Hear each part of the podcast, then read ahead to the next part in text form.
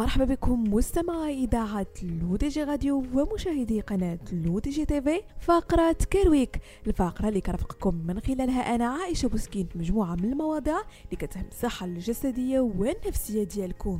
وبما أننا مستمعين في فصل الشتاء تنشط الفيروسات عادة في هذا الجو البارد وتنتهز الفرصة للانتشار مسببة العدوى بمستويات مرتفعة. وإذا كان جهاز مناعتك ضعيفا فقد تعاني من الإنفلونزا بشكل متكرر. إليكم مستمعين مجموعة من الخطوات التي قد تساهم في تقوية جهازك المناعي. أولا ممارسة التمارين الرياضية فهي تعتبر وسيلة رائعة لتعزيز الصحة بشكل عام وتقليل التعرض للإصابة بالبرد على وجه الخصوص.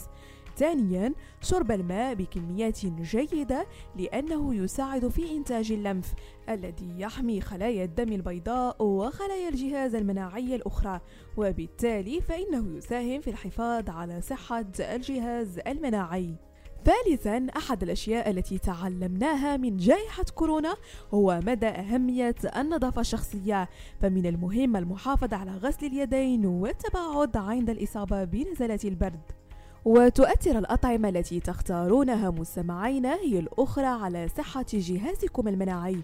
وينصح الأطباء بتناول مجموعة متنوعة من الفواكه والخضروات الملونة مثل التوت والحمضيات والملفوف الأحمر واللفت لأنها مصادر رائعة للفلافونويد وهي مركبات كيميائية موجودة في النباتات تساعد الجسم على مكافحة الالتهابات والأمراض. ومن الجدير بالذكر أن الشاي والقهوة والشوكولاتة الخام وبعض الحبوب مثل الحنطة السوداء تعتبر مصادر جيدة لمركبات الفلافونويد.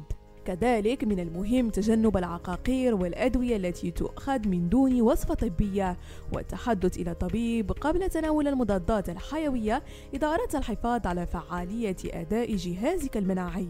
وأخيرا تأكد من أنك تتناول القدر الكافي من الفيتامينات التالية الزنك بين 15 إلى 30 ملغ في اليوم لأن الزنك يؤثر إيجابيا على صحة جهاز المناعة ويعمل كمضاد للأكسدة عن طريق محاربة الشطور الحرة.